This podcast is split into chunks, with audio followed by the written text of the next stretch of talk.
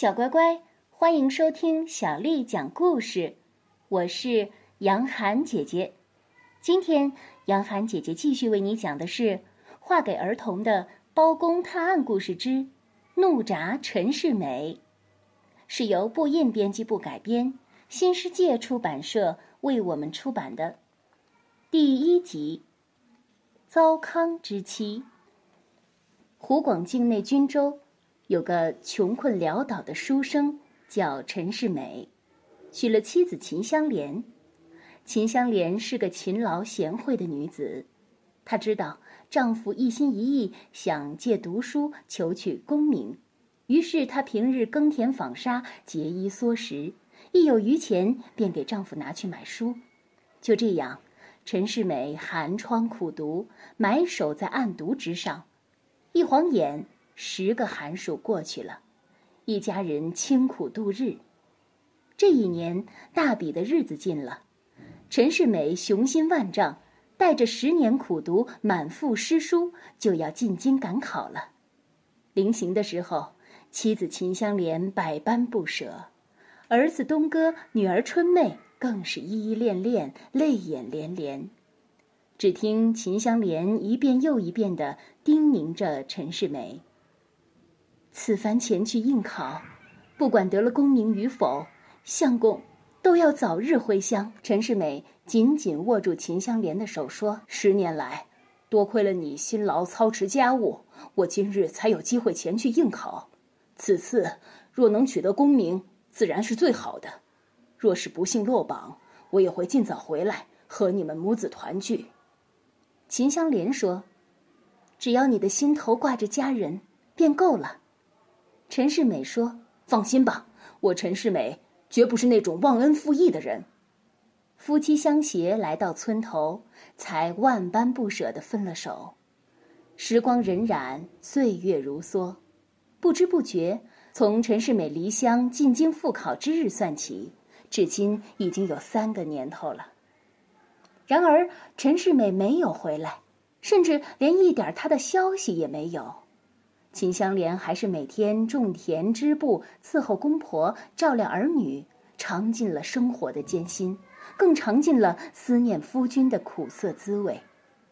又是一年来到，这一年，均州一带久旱不雨，闹了荒灾，遍地田亩禾麦不长。陈世美的爹娘由于贫病交加，竟然活活饿死在了草堂之中。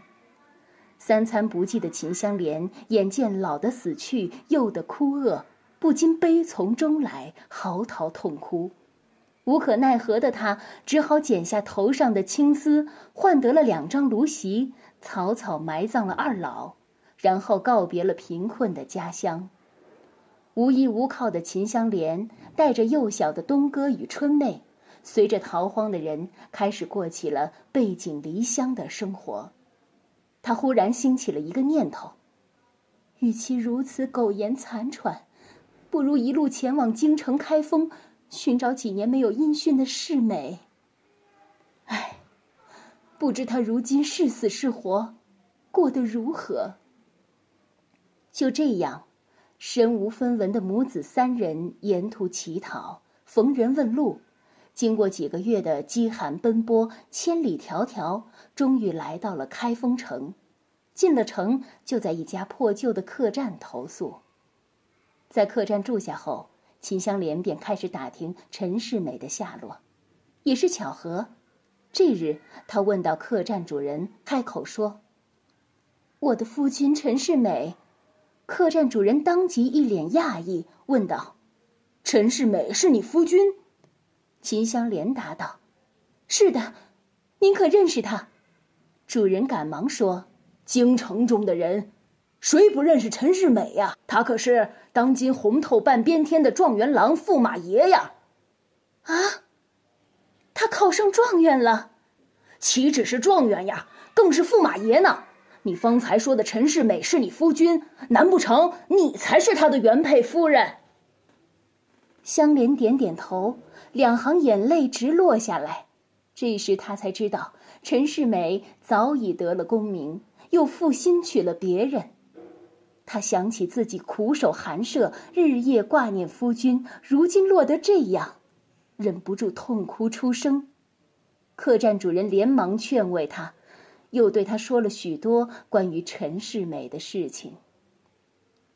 小乖乖，今天的故事就为你讲到这儿了。